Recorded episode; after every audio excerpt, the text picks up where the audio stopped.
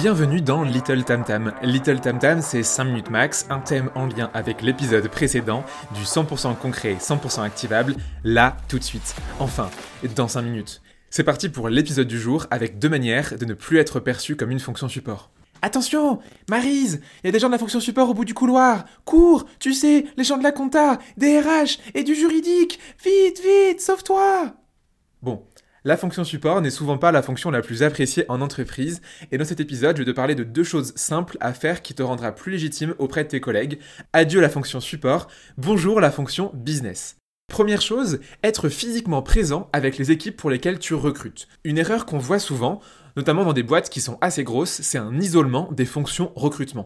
Bon, clairement, quand on est au même couloir que Kim du juridique, Didier de la et Rachel l'ARH, il n'y a pas beaucoup de gens qui vont passer nous voir. Attention, en revanche, ne me faites pas dire ce que je n'ai pas dit. Toutes les fonctions support sont cruciales. Je pense que la fonction recrutement, pour le coup, peut facilement devenir plus stratégique à condition de montrer à quel point elle est proche du business. Et quitte à être proche, autant qu'à le faire à fond. Quand j'étais chez Faber Novel, on a un moment connu un rapprochement. J'étais recruteur d'une entité de 50 personnes et on s'est regroupé pour un groupe de 400 personnes dans le même bureau. Les consignes du corporate étaient de se regrouper par fonction et donc d'être assis à l'étage des fonctions support. J'ai toujours été opposé à cette décision et au final j'étais 4 jours par semaine assis avec les équipes pour lesquelles je recrutais et le jour restant avec l'équipe RH. En étant proche des équipes business, on est plus légitime à leurs yeux. Ça marche aussi pour les réunions. Souvent, les fonctions support ne sont pas invitées aux réunions importantes, comme les business reviews, qui ont lieu de manière hebdomadaire, trimestrielle, euh, chaque boîte a son propre rythme, mais ces réunions sont cruciales pour suivre l'actualité de business de la boîte. Les leads qu'on a en cours, les deals qu'on a closés, combien euh, de CA on a généré sur le mois, etc., etc.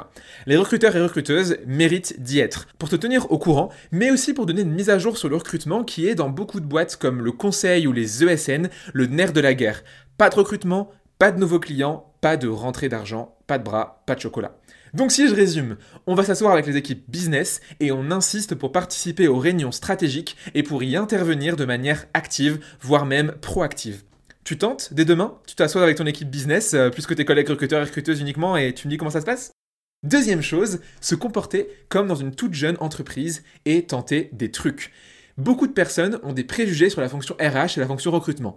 D'être dans une posture de post and pray, j'attends que les candidats tombent du ciel, de ne pas comprendre les enjeux, de ne pas être assez proactif, d'envoyer des candidats qui ne correspondent pas. Bref, t'as compris.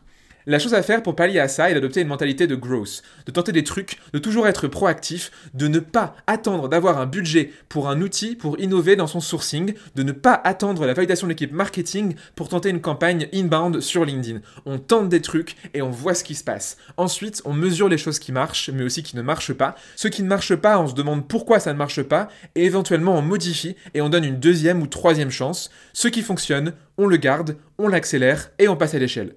Pourquoi faire ça? Parce qu'on sera plus légitime à demander du budget ou des personnes pour euh, rejoindre l'équipe par la suite si on a de bons résultats sans budget.